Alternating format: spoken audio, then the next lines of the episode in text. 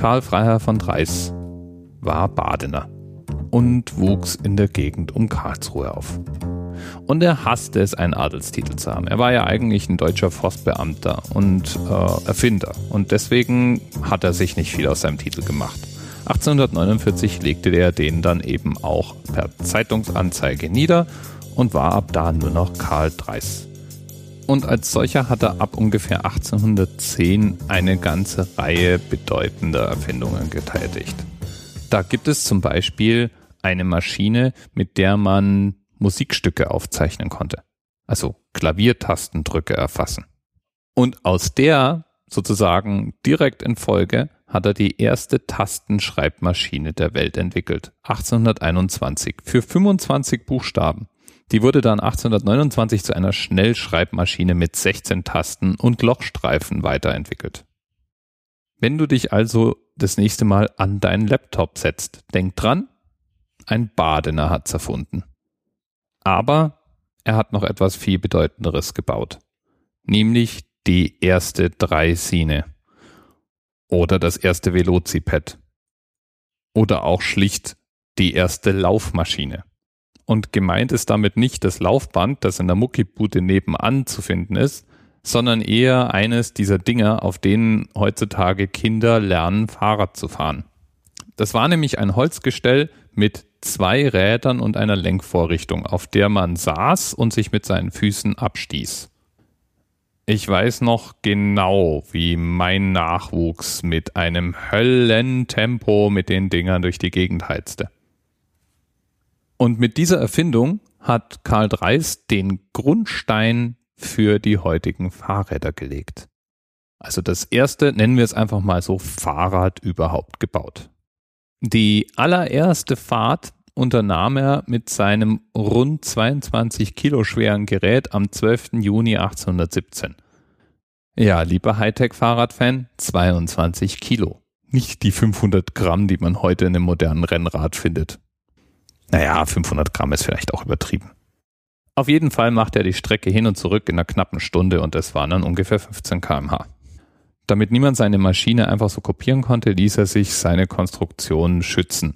Das hieß damals in Baden großherzogliches Privileg und war mit einem heutigen Patent vergleichbar. Jeder musste so eine Lizenzmarke auf der Lenkstange tragen, um damit sicherzustellen, dass eben keine Kopien in Umlauf kamen. Außerdem hat er sich ein Patent in Preußen und ein Brevet in Frankreich sichern lassen. Und daher kommt eben auch die Behauptung, das Fahrrad wäre zuerst in Frankreich erfunden worden, was aber so nicht stimmt. Bevor übrigens das erste Laufrad wirklich für Kinder konstruiert wurde, musste noch einige Zeit ins Land ziehen. Insgesamt 17 Jahre dauerte es, bevor nach der ersten Laufmaschine für Erwachsene auch endlich mal ein Gerät für Kinder gebaut wurde. Die Maschine war auf jeden Fall ein kommerzieller Erfolg. Und einer der Gründe war, dass es im Jahr 1816 zu einem Ausfall der Ernte kam. Und dadurch eben eine Hungersnot ausbrach. Darunter litten natürlich Menschen, aber ganz besonders litten da auch Pferde und andere Tiere darunter. Und so war es dann auch nicht verwunderlich, dass statt zu reiten mit dem Laufrad durch die Gegend zu fahren ganz plötzlich eine interessante Option wurde. Und die Maschine war eigentlich gar nicht so schlecht. Also ungefähr so schwer wie ein heutiges Hollandrad, sagt Wikipedia. Ja, nicht so ein Rennrad, sondern eben etwas brachialer. 27 Zoll Räder, eine Schleifbremse am Hinterrad und abklappbare Parkstützen. Die Maschine verbreitete sich jedenfalls wie ein Lauffeuer. Auch Nachbauten tauchten immer öfter auf und damit war natürlich auch Ärger irgendwann vorprogrammiert. Es war zum Beispiel so, dass die Laufräder natürlich am besten auf möglichst ebenem, glatten Boden zu betreiben waren.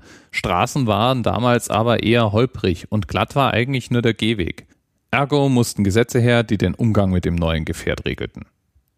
In Mannheim wurde noch im Dezember 1817 zum Beispiel verboten, auf dem Gehweg zu fahren. Ein ähnliches Verbot trat dann 1818 in Mailand, in London, in New York und 1819 sogar in Kalkutta in Kraft. Es waren dann auch genau diese Gesetze, die das Laufrad erstmal wieder zu Fall brachten. Sie verschwanden wieder aus dem Straßenbild und Pferde und Kutschen waren zunächst mal wieder wichtiger. es musste noch bis 1866 dauern, bevor ein Zweirad mit Tretkurbel den Markt betrat. Aber das ist vielleicht mal Thema für einen anderen Anerzähler. Die Sache mit dem Laufrad jedenfalls, die ist jetzt 199 Jahre her.